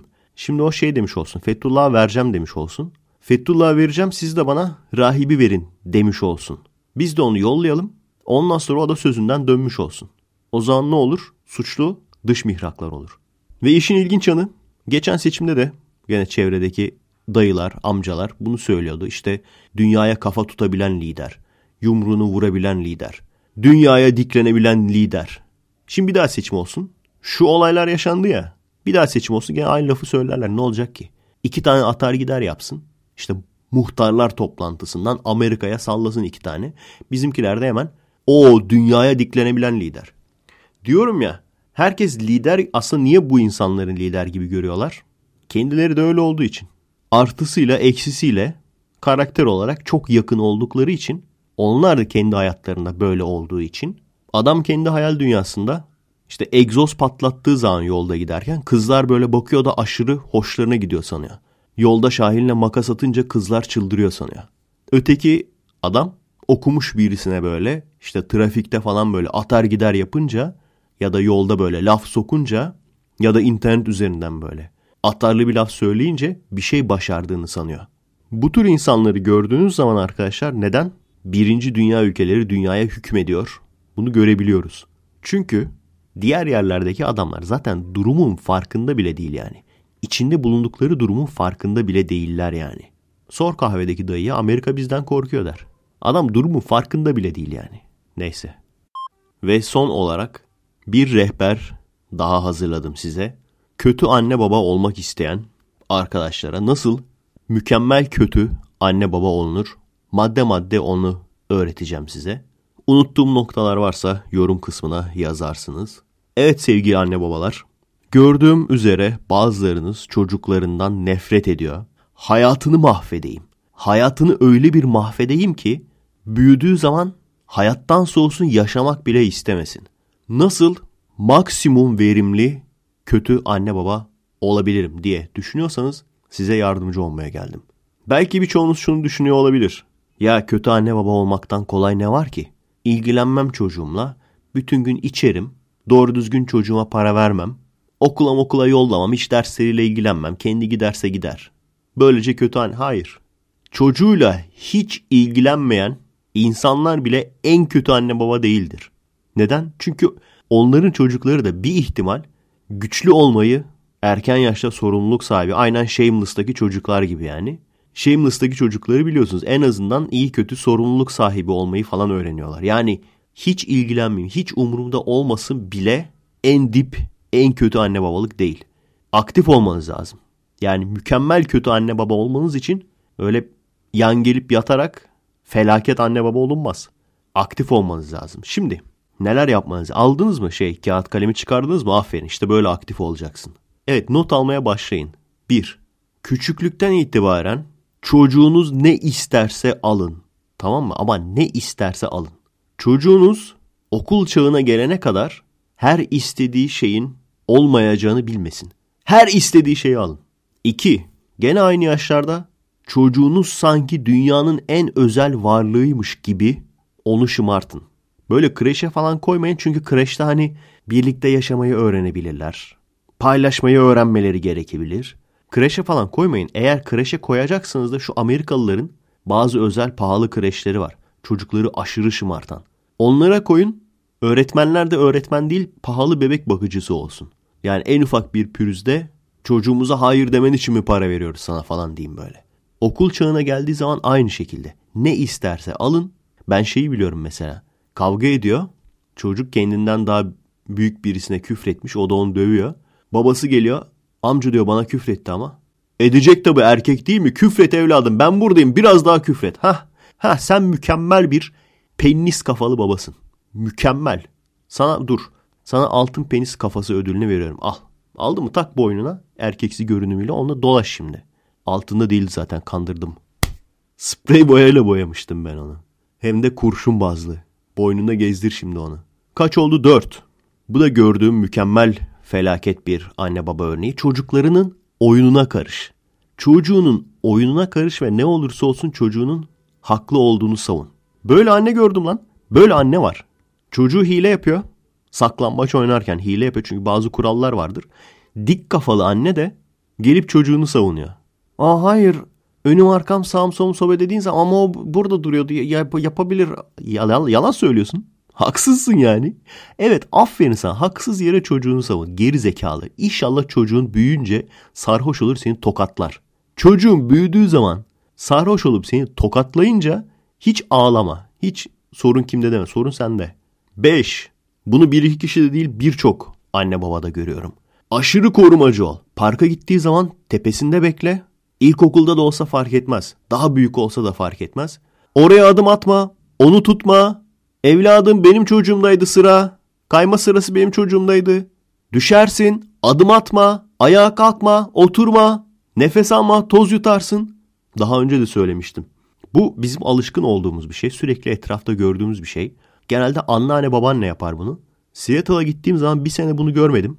Bir senenin sonunda tam Türkiye'ye dönmek üzereyken gördüm ve tahmin edin hangi dildeydi. Tabii ki Türkçe. Evet neyse sıradaki madde. Kendi inançlarınızı zorla çocuğunuza dayatın. Siz kırsal alanda doğmuş büyümüş olabilirsiniz. Doğru düzgün okula gidememiş olabilirsiniz. Cahil kalmış olabilirsiniz. Hayatınız boyunca çalıştınız çok güzel. Şehire geldiniz çok güzel. Çocuğunuz okusun istiyorsunuz çok güzel. Çocuğunuzu okuttunuz çok güzel. Çocuğunuz artık üniversiteyi kazandı. Bilgisayar mühendisi falan olacak. Sen çocuğuna hala namaz kıl diye zorluyorsun. Şimdi bana gelen mesajların birçoğunda bu var. Yani bu kuşak çatışması. Eğitim seviyesi, kültür seviyesi senden daha iyi olan birine kendi inancını zorla dayatmaya çalıştığın zaman ve mahallece baskı veya akrabalarca baskı kurduğunuz zaman o çocuğu hayattan soğutuyorsun. O çocuk belki hayattan kaçmayı düşünüyor. Anlatabiliyor muyum? Çünkü görüyor bazı şeyleri görüyor bazı şeylerin farkında. Sizin görememiş olduğunuz şeyleri olabilir. Fırsatınız olmamıştır. Okuyamamışsınızdır. Sizin göremediğiniz bazı şeyleri çocuk görüyor. Ve siz kendi ritüellerinizi, kendi inançlarınızı zorla bunu görmüş olan çocuğa dayattığınız zaman şöyle düşün. Ben kuyruklu yıldız tarikatına inanıyorum. Kuyruklu yıldız tarikatına inanan herkes kuyruklu yıldızın kuyruğuna binip cennet gezegenine gidecek. Geri kalan herkes de dini ne olursa olsun burada yanacak. Ben şimdi zorla sana dayatayım bunu. Diyeyim ki bir kanun çıkartıyorum abi. Ben ülkenin başındayım. ülkenin başındayım ben. Kanun çıkartıyorum. Herkes bundan sonra kuyruklu yıldız tarikatına tapacak. Ne dersin? Yani cevap olarak ne? İnanı vereyim mi dersin? Aman ne olacak? Ha tamam. Sen öyle demiyor musun çocuğun için? Aman ne olacak inanı ver tamam. Sen de aman ne olacak kuyruklu yıldız tarikatına inanı ver. Aradaki fark ne? Yani benim sana kuyruklu yıldız tarikatını dayatmamla senin üniversiteye giden çocuğuna zorla kendisi istemediği halde namaz kılacaksın, oruç tutacaksın diye dayatma yapmanın arasındaki fark ne? Şunu diyorsun değil mi? Fark şu, senin inancın doğru değil, benimki doğru. Öyle mi peki? Bu olay evet, çocukların hayattan kaçmasına, intiharı düşünmesine de sebep olabiliyor ama onun haricinde sırf aileden kaçmak için böyle saçma sapan kedo türü tarikatlara da katılmasını sağlıyor. Yani senden kaçmak için o noktada kendisini onaylayan kim varsa onun peşinden gidiyor. İyi ya da kötü. Geldi kötü oluyor. Bir madde daha küçüklükten büyüyene kadar bütün sorunlarını sen çözmeye çalış. Sorumluluk almasına izin verme. Şu da çok önemli. Yaptığı yanlışların cezasını çekmesine de izin verme. Mükemmel kötü anne babalığın kurallarındandır. Ne zaman bir hata yapsam, ne zaman bir yanlış yapsam nasılsa annem babam halleder diye düşünsün. Kavgaya karışsın, disiplin kuruluna gitsin, hemen araya gir, ceza almasını önle. Ha tabii ki eğlenceyi de unutmuyoruz. Kötü anne babaların da kendilerine özel eğlenceleri vardır. Mesela çocuğun neye sinirleniyorsa, çocuğun neye kızıyorsa, mesela yanına şaplatılmasından nefret mi ediyor? Komiklik olsun diye yanına şaplat. Sinirleniyorsa, bağırıyorsa daha çok şaplat, daha komiklik olsun diye. Böylece çocuğunun büyüyünce psikopat olmasını çok daha kolaylaştırabilirsin. Çocuğun belirli lafları duymaktan nefret mi ediyor? Belirli hakaret. Onları söyle özellikle. Komiklik olsun diye. Farkındaysanız birbiriyle çelişen bazı şeyler söylüyorum. Çünkü felaket anne baba olmak aslında iki yoldan olabilir. Birincisi benim çocuğum harikadır, benim çocuğum special snowflake'tir, benim çocuğum mükemmeldir, benim çocuğum ne isterse hemen derhal yerine getirilmelidir diye olabilir veya tam tersi. O da işe yarar. Verdiğiniz her emeği harcadığınız bütün parayı çocuğun başına kalkmak ve hiçbir zaman yeterli olamayacağını düşündürtmek. Bak bu da önemli. Bu şekilde de çocuğunuzun psikolojisini bozabilirsiniz. En güzeli ne biliyor musun? En güzeli küçükken aşırı üstüne titremek, büyüdükten sonra da diğer türlü aşırı kontrolcü olmak. İşte mükemmel kötü anne babalığın sırrı bu. Ben şeyi hatırlıyorum. Üstün dökmeni biliyorsunuz değil mi? O da gene anne babalara tavsiyeler verirdi. Baya çok kitabı daha çıktı ama benim seyrettiğim bölümleri artık eskidi. Bir önceki kuşak anne baba artık onlar. Bence tekrar program çekiyorsa ya da ileride çekerse bir sonraki versiyona geçmesi lazım. Şöyle diyordu çünkü. Çocuklarımız bir şey söylediği zaman sus, konuşma, sen bilmezsin, sen küçüksün diye onları susturmamalıyız. Onlarla iletişim kurmalıyız diyordu. Şimdi o zaten onun boku çıktı Üstün Hoca. o iş boku çıktı zaten. Şimdi çocuklar konuşuyor. Büyük konuştuğu zaman susturuyor. Of anne ya sen ne bilirsin? Burada oyun parası alarak ben aslında yatırım yapıyorum tamam mı? Öyle çalışarak para kazanmak falan geride kaldı ya. Dinozor musunuz siz? Bak ne diyorlar. Hiç çalışmadan 7 milyonluk uçağa binmişler. Bak nasıl oluyor bu iş? YouTube'dan. YouTube'dan zengin olmanın yolları var. Gaming yapabilirsin. Oyun oynayarak artık böyle. Çalışmak bitti yani. Oyun oynayarak. Oyun parası alıyorsun tamam mı? Çiftlik LOL diye bir oyun var. Oyun parası alıyorsun ondan sonra bir sene sonra ona katlanıyor para. Senin kafa basmaz tabii buna. Var Amerika'da birisi var katlamış yani parasını. Bir de şu var. Çocukların üstüne titreyen anne babalarda çocuk bir şey ister tenise başlayacağım der. Hemen ne kadar malzeme varsa en pahalısından alırlar böyle. Gidip böyle belediyenin kursuna falan değil de özel hoca tutarlar en pahalısından falan. Çocuk biraz oynar sonra sıkıldım der. Tamam o zaman raketleri atarlar. Şimdi ben at bineceğim artık. Onun bütün kıyafetlerini en iyisini alırlar. At hocasının, atçılık hocasının en iyisini özel hoca falan tutarlar böyle. Sonra sıkıldım deyince hemen ha tamam onu da atarlar. En sona tamamen vasıfsız. O yaptığı şeyler sadece CV'sinde bir bölüm olmaktan öteye gidemeyen presentable sales representative olur. O da zor bir şey değil mi arkadaşlar? Yani çocuk ne isterse yapmak ve ben sıkıldım deyince tamam çocuğum o zaman başka şeye geçelim demekle Çocuğa zorla bir şey aşılamaya çalış. Tenis oynayacaksın. Sıkıldım deyince kafasına vura vura zorla oynatıyorsun falan. O da aslında ince bir çizgi değil mi? Bence onu sağlıklı bir şekilde yani çocuğu sağlıklı bir şekilde yönlendirebilmek için işte sizin de bazı konularda usta olmanız lazım. Sen kendin satrançta ustaysan oğlunu da çok aşırı zorlamadan çünkü sen kendin biliyorsun zaten satranca alıştırabilirsin. Evde sürekli göre göre, seni göre göre alışır. Ama sen bilmiyorsan sadece hocaya yolluyorsan bir noktadan sonra sıkılır. Sıkılma ihtimal daha yüksek yani kesin değil ama. O yüzden bakın kendimizin de bazı yeteneklerinin olması lazım diyoruz ya. Ve bir sürü sebep veriyoruz. Sebeplerden bir tanesi de bu aslında yani. Sen bir şeyler bileceksin ki çocuğuna da aşılayabilesin gibi. Ama tabii pardon iyi anne babalığı değil kötü anne babalığı konuşuyorduk burada. Evet bunları bu kadar nereden biliyorum kendim anne babalık yapmadığım halde tabii ki bu tür anne babaları çocuklarıyla biz uğraşıyoruz. O yüzden biliyorum abi. Evet bu haftalık konularımız bu kadardı arkadaşlar. Şimdi isterseniz film köşesine geçebiliriz. Hazır mıyız? 3, 2, 1, geç.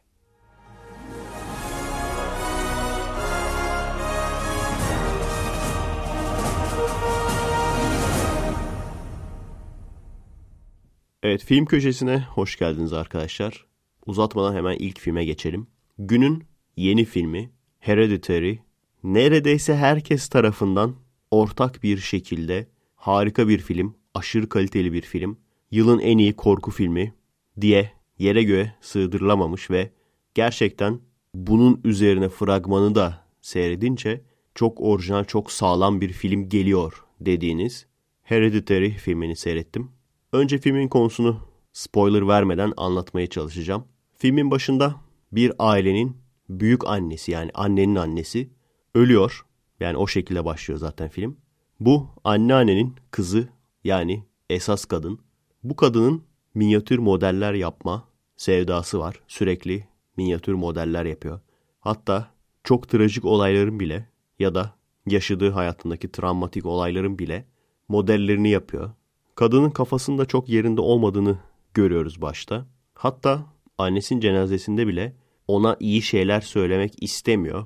Ve buradan da anlıyoruz ki annesini zaten sevmiyormuş ve hatta öldü diye sevinmiş bile olabilir diye düşünüyorsunuz. Bunun üzerine bu anneannenin aslında tam olarak gitmemiş olabileceğini, onun bir kalıntısı veya ruhu veya hayaleti veya başka bir şekilde etkisinin evde ailenin üzerinde kalmış olabilme ihtimali ortaya çıkıyor. Ve daha sonra da bu anneannenin ailenin geri kalanından sakladığı daha karanlık bir hayatının da olduğunu öğreniyoruz. Bunun haricinde olan olaylar hep spoiler tabii onları söylemeyeceğim. Size sadece fragmanda anlatıldığı kadarını söylüyorum. Şimdi bu senenin en iyi korku filmi denilen, fragmanı seyrettiğin zaman insanı gerçekten gazlayan, aşırı merak ettiren, eleştirmenlerin ortak olarak harika dediği, IMDB'si yüksek. Bu filme kaç veriyorum arkadaşlar? EFDB puanı 10 üzerinden 6,5 veriyorum. Puh! Sürekli saate vaka baka bu filmi seyredip bitirdikten sonra yazan yöneten adama baktım. Acaba dedim Yahudi mi? E, evet. Faşist efayda antisemitizmi. Arkadaşlar hiç gerçekten o tür işlerim olmaz. Ama bazen şunu görüyorum. Belki bu adamda da öyledir. Parayla para kazanan bazı filmciler öyle iyi baz yaratıyorlar ki ortak olarak herkes bunlara muhteşem diyor ve öyle olunca işte IMDB'deki yorumlar, o profesyonel paralı film eleştirmenleri bunların hepsi ortak iyi diyor ve şöyle bir şey görüyorum. İnternet üzerine takip ettiğim ve işi film eleştirmenliği olan ve çok seyredilen kişiler. Özellikle de çok seyredilen kişiler. Bu adamlar herkesin iyi dediği filme hiçbir zaman kötü diyemiyorlar. Götleri yemiyor. İşleri o olduğu için büyük ihtimalle. Saldırıya uğramaktan korkuyorlar diye düşünüyorum. Bu filme de hepsi mükemmel demiş. Gerçekten mi? Bu film muhteşem mi? Neyden sonra ızdıraplanmaya esas başladım biliyor musunuz? Filmdeki küçük kızın çıkardığı bir ses var arada. diye. Neden sizce bu sesi çıkartıyor? Tahmin etmişsinizdir. Çünkü ailenin geri kalanını takip edince o sesi duyuyorsunuz. Dünyanın en büyük klişesi. Şuna çok üzüldüm. Film başladı. Bazı çok güzel geçiş sahneleri var. Geri alıp birkaç kere baktım. Hım böyle yapmışlar falan dediğim. Ve filme başladığım zaman dedim ki bizi muhteşem bir film bekliyor herhalde. Ya, hayır. O geçiş sahnelerinden bir ya da iki tane var zaten. Öyle güzel sahnelerden. Aşırı klişe. Yani spoiler vermek istemiyorum arkadaşlar ama bu filmi ne kadar tavsiye ediyorum? Sıfır. Hiç tavsiye etmiyorum. Hiç. Hala hazırda seyrettiniz mi? Veya ben bu adamı güvenmiyorum diye seyredecek olursanız lütfen aşağıya yazın ne kadar beğendiğinizi. Benim gibi düşünen var mı? Benim tam zıttım düşünen var mı? Bu film ne kadar korku filmi klişesi varsa kullanmış. O dediğim gibi işte sürekli kullanılan bir korkunçlu ses, aşırı uzun, sıkıcı sahneler, sonda tamamen tahmin edebileceğiniz, sanki aşırı korkunç bir şeymiş gibi gösteren ama o kadar da korkunç olmayan reveal denilen olay veya plot twist denilen olay. Hiçbir şey yok. Bu film tamamen bir balon arkadaşlar. Belki beğenilmesinin sebebi işte sembolik anlatım mı yapıyor? Anlatılandan da aslında daha mı hiç umurumda değil. Bu film korku filmi mi? Korku filmi. Korkutması kaç? Yüz üzerinden az. Hiç yok gibi hatta. Bir iki güzel tabu yıkan sahneler var. Oralardan da çok ümitlenmişti ama hiçbir şey çıkmıyor maalesef. Aşırı saçma. Yani işte o bazı spoiler olaylar var yaşanan kazalar. Film olsun diye insanların karakterlerin aşırı mallık yapmasının sonucu başlarına gelen olaylar. En nefret ettiğim olay zaten biliyorsunuz. Bir. ikincisi herkes diyor ki ana karakter olan kadın mükemmel oynamış. Evet güzel oynamış ama Babadook'taki karakter bu kadın neredeyse aynısı. Yavaş yavaş çıldıran, deliren, atar gider yapan. Tamam güzel de. Tamam süper oynamış. Ona da eyvallah. Ama rahatsız edici bir karakter. Hiçbir korkunçluk eklemiyor. Sürekli mama atar gider yapıyor. Şey gibi Demet Akbağ'ın pasif agresif sürekli oynadığı karakterler var ya onun iyice delirmiş versiyonunun Hollywood hali. Bu filmi seyredeceğinize korku istiyorsanız gidin Maniac'ı seyredin. Yeni olan. Ya da gidin Identity seyredin. En azından film kendini seyrettiriyor. Evet siz ne düşünüyorsunuz arkadaşlar? Hani hatırlıyor musunuz? Get Out filmi muhteşem deniyordu. O kadar da iyi değil. Mantık hataları var diyordum ben. Ama Get Out falan bunların yanında çok çok iyi kalır yani. Get Out'ta 8.25 vermiştim yanlış hatırlamıyorsam. Ya 8 ya 8.25 vermiş. Yani bunların yanında çok çok iyi kalıyor onlar. Bu film bütün öğeleriyle klişe. İnsanlar nasıl bunu bilmiyormuş gibi davranıyor. Yani Black Panther çıktığı zaman nasıl herkes bilmiyormuş gibi a ilk zenci süper kahraman dediyse buradaki klişeleri de sanki daha önceden olmamış gibi ilk defa görüyormuşuz gibi anlatmışlar bir. İkincisi zaten ana karakter Babadook'taki karakterin aynısı.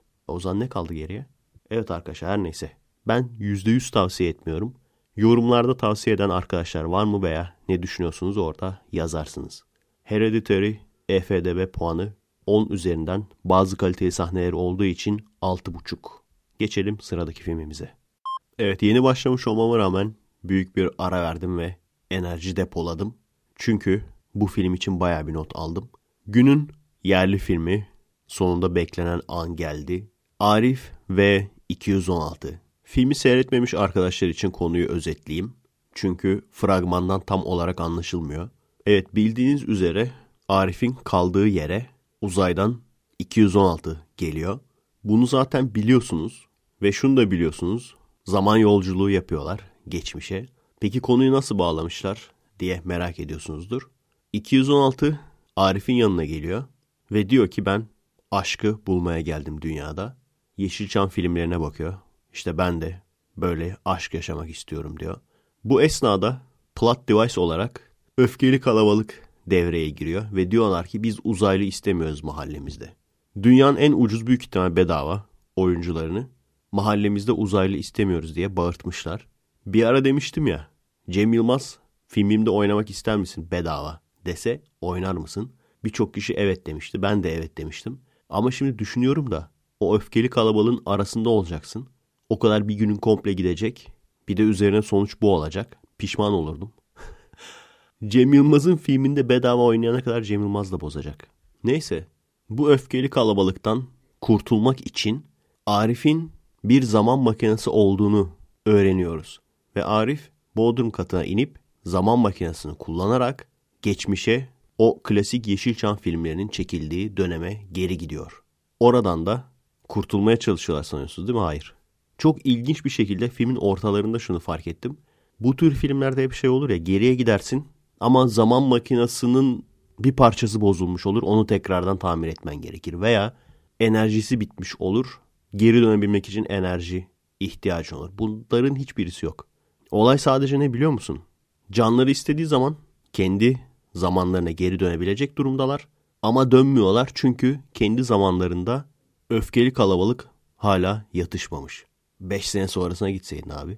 5 sene sonra hala öfkeli kalabalık olacak mıydı? Ya da 3 sene sonrasına ya da 1 sene sonrasına. 1 sene sonra hala öfkeli kalabalık orada olacak mıydı? Evet ilk başta yanlışlıkla gittiler ama elinde böyle sürekli çalışan bir zaman makinesi varsa bu filmde yaşananların hiçbir lüzumu olmuyor. Bu noktada hemen şu Cem abimize laf edemezsincileri aradan çıkartalım. Arkadaşlar ben size yani Cem abimize laf edemezsinci arkadaşlara hemen özet geçeyim. Siz evinize dağılın, videoyu kapatın, evinize dağılın sonra biz büyük abiler olarak devam edelim. Müzikten bahsedeceğim. Biliyorum. Arkadaşım iyi müzikli film istiyorsan Harry Potter'a git. Sinematografiden bahsedeceğim. Arkadaşım iyi sinematografili film istiyorsan Children of Men'i seyret. Bu komedi filmi. Konunun sırf film olsun diye zorlama ilerlettirildiğinden bahsedeceğim. Arkadaşım bu komedi filmi. Konulu film istiyorsan git Donnie Darko seyret. Ve ondan sonra da filmde çok fazla gülmediğimden bahsedeceğim. Arkadaşım komedi filmi gözüyle bakarsan gülmezsin tabii bu Cem Yılmaz filmi. Komedi filmi seyretmek istiyorsan git Recep İvedik seyret. The circle is now complete. Tamam mı? Rahatladınız mı? Hadi güle güle şimdi. Biz öteki arkadaşlara devam edelim. Neredeydik? Geçmişte Yeşilçam oyuncuların olduğu dönemdeler. Ve bu oyuncuları görüyorlar genç hallerini. Burada kör bir kızla tanışıyorlar. Ve o kız diyor ki gözlerimi açtırmak için 100 bin liraya ihtiyacım var. Bu kıza Ozan Güven yani 216 aşık oluyor. Ve bu noktada bir dakika ya diyorsunuz. Bu robot gay değil miydi? Ve geri dönüp bakıyorsunuz. Evet gerçekten de ilk filmlerde gay bot. Ve dünyaya gelip de ben gerçek aşkı yaşamak istiyorum deyince ben George Michael gibi bir aşk sanmıştım açıkçası. Non-bi mi oldun sen? Şey mi? Çağa ayak uydurup biseksüel, non-bi, gender fluid. Arkadaşım devamlılık istiyorsan... Siktir git oğlum sen hala burada mısın? Sen hala burada mısın? Ben sana kapat demedim mi? Cebamimize laf edemezsince arkadaşım. Hadi hadi hadi hadi hadi. Bu parayı toplamak için uğraşırlarken filmin kötü adamı Zafer Algöz 216'yı kaçırıyor ve onunla konuşup sana çok para vereceğiz senin klonunu yapacağız diyor. 216'nın da paraya ihtiyacı olduğu için bunu kabul ediyor. Cem Yılmaz da yani Arif bu zenginlerin arasına karışıyor ancak bunları tabi beğenmiyor. 216'yı bu ortamın arasından çıkarmak isteyince zorlama bir kavga yaşıyorlar. Ve bunun sonucunda 206 kötü oluyor. Bazı spoiler olaylar daha yaşanıyor onları söylemeyeceğim. Ve bunun sonucunda da şimdiki zaman post apokaliptik bir dünyaya dönmüş oluyor. Bunun sebebi de o robotların çok fazla artmış olması ve başının da kötü robot olması. Gidip gene mantıksız bir şekilde çünkü elinde zaman makinesi var. Hemen geriye dönmek yerine 216 ile kavga ediyorlar. Tekrardan Yeşilçam zamanına geri dönüyorlar ve 216'nın oyuncağının başarısız olabilmesi için bu sefer şarkıcılık yapmaya başlıyor Cem Yılmaz. 216'dan daha ünlü olup onu ezebilmek için. Neden birkaç gün öncesine geri dönmüyor diye sor. Arkadaş tamam tamam tamam tamam bunu demeyeceğim bir daha. Filmdeki ana sıkıntılardan biri de bu. Buraya da geleceğiz. Bir noktada filmin içine Özkan Uğur karışıyor. O da Cem Yılmaz'a hocalık yapıyor filmde. Ve hep birlikte 216'yı yani eski gay bot şimdi biseksüel non-bi takılan ya da heteroseksüel olmaya karar veren 216'yı sevgilisine kavuşturmaya ve kötü adamların elinden kurtarmaya çalışıyorlar. Ortalarda biraz ustalara saygı, biraz duygu sömürüsü serpiştirilmek. En sonunda yine kameraya bakarak konuşma, sonlara doğru yine ustalara saygı, eski ustalardan çıkarma ve film bu şekilde bitiyor. Daha eleştirilere başlamadan sadece konuyu anlattım. Önce puanımızı verelim de bu kadar eleştirince aşırı düşük bir şey vereceğim sanıp millet tetiklenmesin. EFDB puanı 10 üzerinden 7,5 veriyorum. Neden? İyi yanları. Şimdi bir ton eleştiri yapacağım. Buna rağmen neden 7,5 veriyorum? Çünkü birincisi prodüksiyon kasılmış. Emek var. Her ne kadar bir Cem Yılmazcı olarak hayal kırıklığına uğrasam da yine. Her seferinde bir daha hayal kırıklığına uğramayacağım diyorum. Ondan sonra fragman gazlıyor beni. Ondan sonra yine hayal kırıklığına uğruyorum. Bundan sonra büyük bir şey artık ümit etmeyeceğim diyorum. Ama hep aynı hayal kırıklığı. Her ne kadar bu olsa da yine de komedi filmi olarak piyasadaki rezil komedi filmlerinden tabii ki kat kat daha iyi. Sesli güldüğüm 5-6 yer oldu. Ki düşünecek olursanız yerli komedi filmlerinde bu kadar çok kere gülmüşlüğüm yok. 5 kere gülmüşlüğüm yoktur yani. İnanmayacaksınız Nefes filminde komedi filmlerin birçoğundan daha fazla güldüm. 3 kere falan kahkaha attığımı hatırlıyorum. Sonuçta dedik ya bir film gerçekçi olacaksa içinde kara mizah da olması lazım. Nefeste o da var. Bazı filmlere hiç gülmedim. Sıfır yani. Özellikle şu ikili Ahmet Kural ve Cemcir miydi? Onların filmleri çok tutuluyor. Ben henüz hala gülmedim. Daha çok korkuyorum adamların tipinden. Recep İvedik falan zaten hiçbir şey. Bazıları savunmaya çalışsa da. O yüzden tabii ki bu film onlara göre komedi olarak kat kat daha iyi. Ve üçüncüsü de bazı oyunculukların hoşuma gitmesi. Filiz Akın iyiydi. Ancak Zeki Müren çok çok iyiydi. Bu filmde Zeki Müren olmasa kesinlikle 7 veya belki de daha düşük verirdim. 7 verirdim büyük ihtimal. Yani Zeki Müren'in olması tek başına yarım puan ekledi filme. Öyle diyeyim. Kesinlikle filmdeki en iyi karakter. Adamlar da bunun farkındalar büyük ihtimalle ki en çok onu göstermişler. Yani Yeşilçam ünlülerinin içinde. Kötü adam oluyor, iyi oluyor falan. Öyle gel git yapıyor. Ha bir de şu var. Önceki Cem Yılmaz filmlerinde olduğu gibi çok fazla ızdırap espri yok. Yani rahatsız edici, elini kumandaya götürücü espri yok fazla. Bir de filmin kendi müzikleri değil de arada böyle dubstep müzik çalıp oynuyorlar ya dans ediyorlar. Bir ya da iki kere burada da var. Onu ben Ali Baba ve Yedi Cüceler'de de görmüştüm. Demek ki Cem Yılmaz'ın kaliteli bir müzikçisi mi var? Veya kendi mi yapıyor? O müziklerde gerçekten eğlenceli oluyor. Burada da gene yanlış hatırlamıyorsam bir roman havasının dubstep versiyonunu yapmışlar. O da gerçekten eğlenceli olmuş. O sahne her ne kadar bariz green screen olsa da olsun. Müziği dinliyoruz en azından. Evet sevdiğim yerler hatırladığım kadarıyla bu kadar. Şimdi eleştirmek istediğim yerlere gelelim. Tabii ki bunların hepsi puan kırmamı sağlamadı. Çünkü gerçekten komedi filmi. O yüzden bazı hataları mazur görebiliyoruz veya bazı eksikleri mazur görebiliyoruz. Birincisi müzik arkadaşlar yani genel olarak score dediğimiz arka planda çalan müzik. Battı mı size? Ben inanamadım bu kadar büyük prodüksiyon olan bir filmde nasıl dünyayı kurtaran adamın oğlu kalitesinde yani müzikleri yan yana koyun. Dünyayı kurtaran adamın oğluyla Arif ve 216 müziklerini yan yana koyun. Kalite olarak çok yakın olduğunu, neredeyse aynı kişi yapmış gibi göreceksiniz. Size battım bu. Biliyorsunuz ben filmin her noktasına dikkat ettiğim için mümkün olduğu kadar. Bu bana battı ve kendi kendime şunu dedim. Abi dedim demek ki Cem Yılmaz filminde bile olmuyorsa bu iş. Ben film çekeceğim zaman müziği kimseye emanet etmeyeyim. müziği kimseye emanet etmeyeyim. Ya kendim böyle sample'lardan birleştirip bir şey yapayım. Ya da kendini kanıtlamış yerli yabancı bir müzisyene yaptırtayım. Yani filmi çekip ondan sonra da al müzikçi sen ol deyince bu oluyor. Gerçekten kalitesiz film müziği koymuşlar ya. MIDI ile falan yapılmış böyle. Kalitesiz film müziği koymuşlar. Kaliteli filme. Neden? İkincisi CGI çok iyi değildi. Evet farkındayım komedi filmi olduğu için bunlar mazur görülebilir. Ama yine de baktığım zaman dedim ki en iyisi ben model kullanayım. Çünkü fragmanda gördüğümüz gibi ya ben fragmanda baya bir kaliteli bir sahne bekliyordum. Uzay gemisi iniyor dünyaya ve Crashland gibi yere çarparak iniş yapıyor. Ama böyle bir şey yok. Uzay gemisi biraz iniyor. Uzay gemisinin CGI olarak indiğini görüyorsunuz. Daha sonra model versiyonu inmiş oluyor. Dediğim gibi bunlar puan kırılacak şeyler değil ufak şeyler ama gene de dikkat ediyorum ki yani ben yapacağım zaman ileride bu hatalara düşmeyeyim diye. Ha bakın bu da sevdiğim yanlarından bir tanesi. Filmin bazı yerlerinde de CGI güzel. Gerçekten güzel. Özellikle komedi filmine göre bayağı iyi. Özellikle yerli komedi filmine göre bayağı bayağı iyi. Bu şey kalitesinde yani. Türk banka reklamları olur ya robotlu falan böyle veya Türk beyaz eşya reklamları olur ya. Yani bir komedi filmi için gayet iyi. Birçok kişi Arçelik reklamı gibiydi falan demiş. O kadar rahatsız edici değildi bence. Bir kere gösteriyorlardı Arçelik'i böyle gözüne sokarak. Onun haricinde hep arka plandaydı. Bunlar küçük şeyler.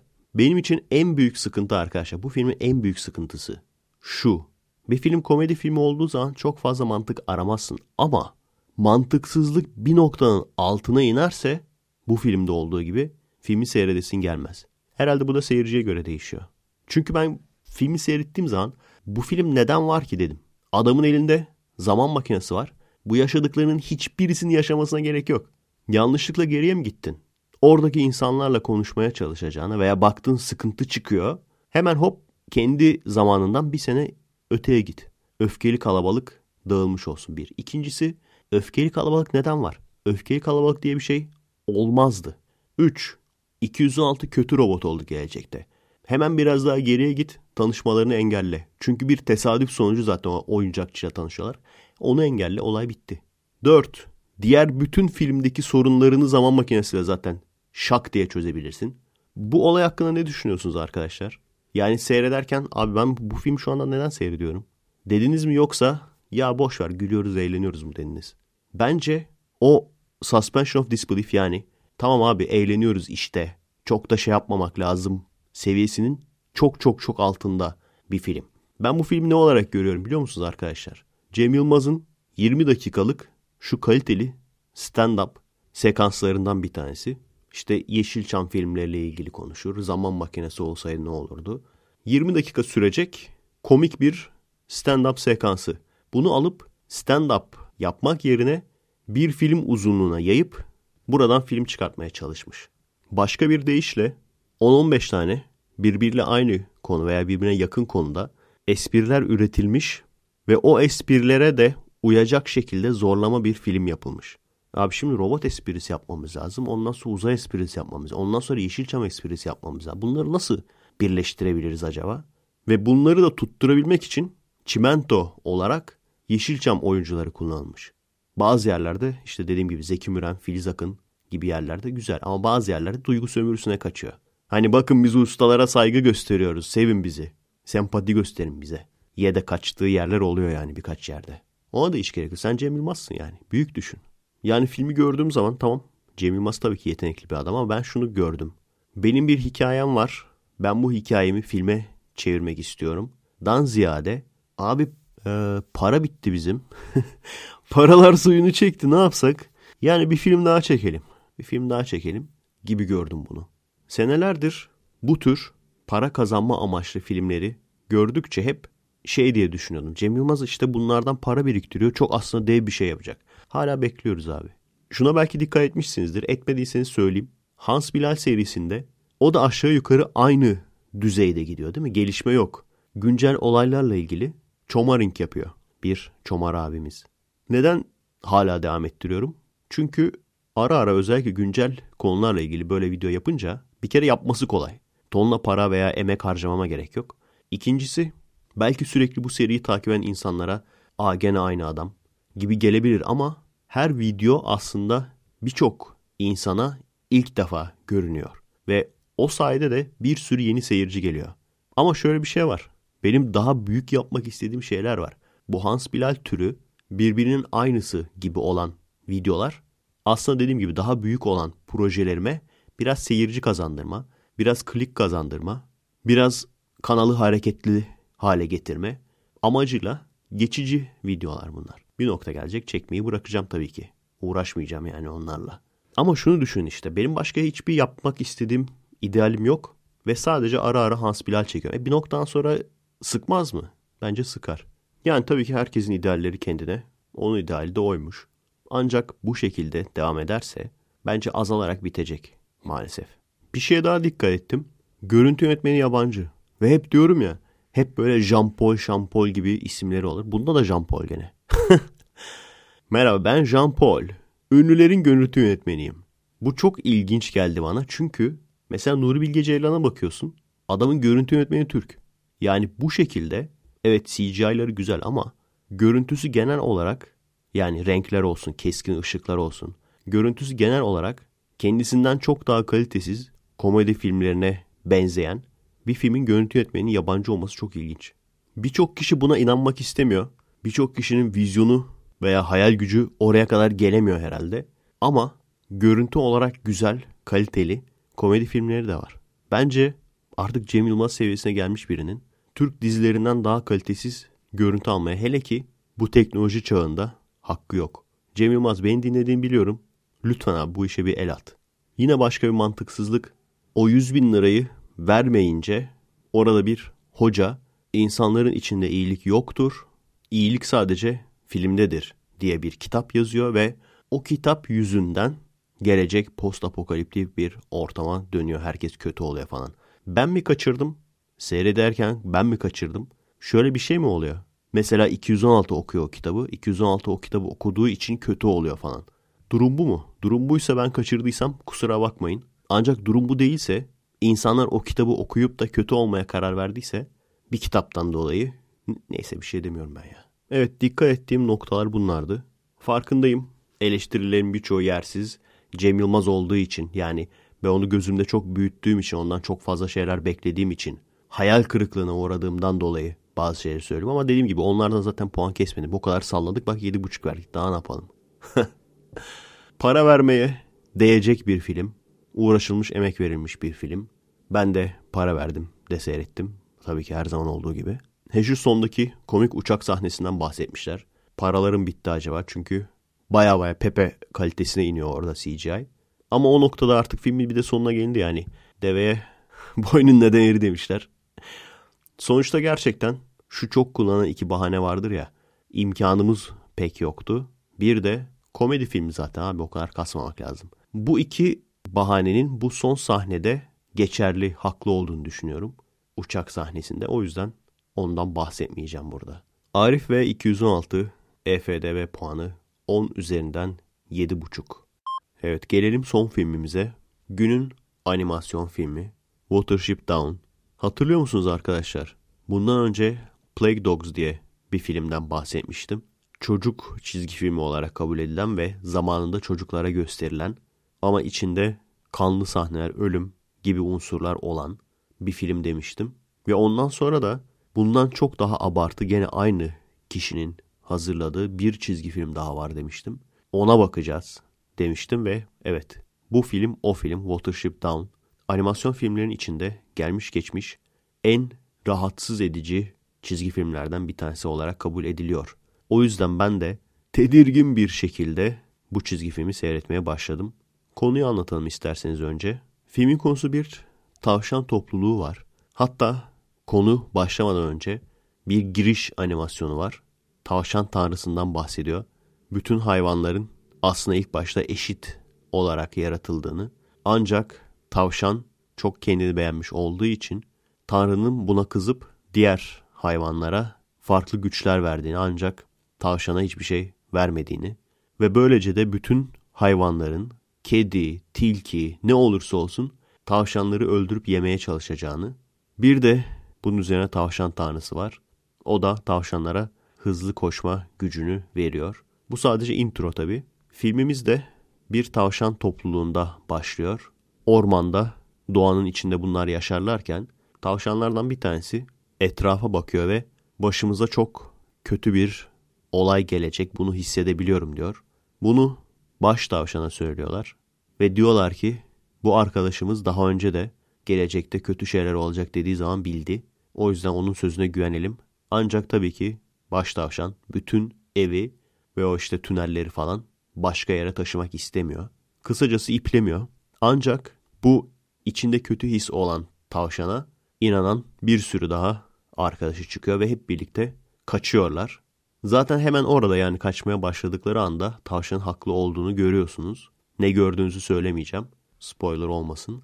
Ve daha sonra hayatta kalma mücadelesi veriyorlar.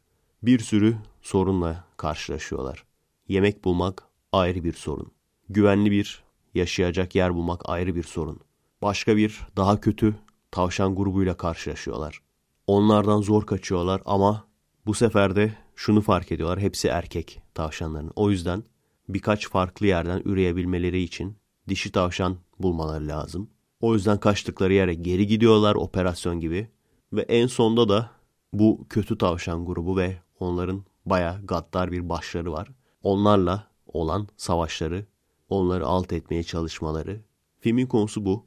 Biliyorsunuz şu anda artık R-rated animasyon dendiği zaman en fazla işte Hot Dog Party.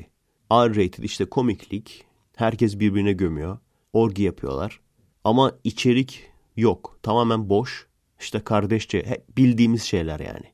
Kardeşçe yaşayalım, kavga etmeyelim, farklılıklarımızı bir, hep bildiğimiz şeyler. bu çizgi film gibi bu 79'da yapılmış. Bunun gibi bir çizgi film şu anda yok. Ben göremedim. Wes Anderson sağ olsun Plague Dogs'un biraz daha yumuşatılmış versiyonu olan Isle of Dogs'u yaptı. Gerçekten güzeldi ama bu filmler kadar sert değil. Bu Watership Down söyledikleri kadar işte insanların seyredemeyeceği kadar kötü fena falan değil. Ancak yetişkinler için yani R-rated film gibi düşün bunu. R-rated film. Bunu çocuklara seyrettiriyorum. Çok ilginç lan. en azından meraklanın. Zamanında adamlar çocuklara ne seyrettiriyormuş diye. Meraklanıp seyredin yani. Arkadaşlar hatırlıyorsanız Plague Dogs'u övmüştüm. Ancak bu film Plague Dogs'tan daha iyi. En sevdiğim yanı bir seslendirmeler. Plague Dogs'da da öyleydi bunda da öyle. Çizgi film seslendirmesi gibi değil. Çizgi film seslendirmesini hep böyle garip grup palyaço sesi gibi olması lazım ya. Burada seslendirmeler çok çok iyi. Konuşmalar, diyaloglar. Yani animasyon karakterleri ile oynanan bir gerçek film seyrediyormuş gibisiniz. Hatta bir noktadan sonra martı gibi bir kuş buluyorlar. Onun da Rus aksanı falan var. Yani diyaloglar, aksanlar, konuşmalar çok iyi. İnsan üzülüyor değil mi artık bu şekilde çizgi film gibi 2D animasyon kimse yapmıyor. Yani en azından büyük prodüksiyonlar yapmıyor. Son çıkan animeleri seyrettim. Abi onlar da yumuşatılmış yani. Bir Space Adventure Cobra gibi sert animasyon bulamıyorum. Ghost in the Shell, Akira bunlar çok efsaneydi yani. Şu an illaki yapıyorlardır da büyük ihtimalle sadece korku kategorisinde yapıyorlardır. Arkadaşlar tavsiye edeceğiniz çizgi film veya anime varsa bu şekilde sert tavsiyelerinizi bekliyorum. Bu çizgi filme EFDB puanı 10 üzerinden 8.5 veriyorum. Animasyon hoşunuza gidiyorsa kesinlikle bunu tavsiye ediyorum. Şu anda bulamayacağımız çok değişik bir tarz. Açıkçası bir sürü YouTube kanalı ve yorumlar bu çizgi film için işte aşırı rahatsız edici, zor seyrediliyor falan deyince ben şey sanmıştım. Bazen böyle rahatsız edici olmak için rahatsız edici olur ya bazı filmler. Ciddiye alamazsın ama saçmalığı görünce. Bunu da öyle sanmıştım. Öyle değil arkadaşlar. Bu çok kaliteli, çok gerçekçi. Baktığınız zaman insanların farkında olmadan hayvanlar yaptığı kötülüğü fark edebileceğiniz ve hayvanların da yine birbiriyle olan ilişkilerini aslında insanlara da uyarlayabileceğiniz her şeyle çok kaliteli, çok hoşuma giden 8.5 numara bir animasyon. Evet arkadaşlar, bu haftanın filmleri bu kadar. Uzun süredir kısa film seyredemiyoruz değil mi? Ben de istiyorum aslında seyretmek. Kısa film seyretmek gerçekten insanın ufkunu geliştiriyor. Özellikle şu anda kısa film çeken bir kişi olduğum için bol bol seyretmem lazım aslında ama fırsat olmuyor. Neyse devam edeceğiz. Her zaman olduğu gibi podcast de bitti, ben de bittim. Adresimiz efeaydal.com, vimeo.com bölü efeaydal, facebook.com bölü efeaydalfan, instagram.com bölü efe alt çizgi aydal ve her zaman olduğu gibi destek olmak isteyen, sorularını okutma şansı yakalamak isteyen ve podcastleri bir hafta önceden dinlemek isteyen arkadaşlar için patreon.com bölü Efe Aydal. Kendinize iyi bakın arkadaşlar. Haftaya görüşürüz. Ünlü olduktan sonra heteroseksüel olmaya karar veren Non-By Robot 216'ya emanet olun.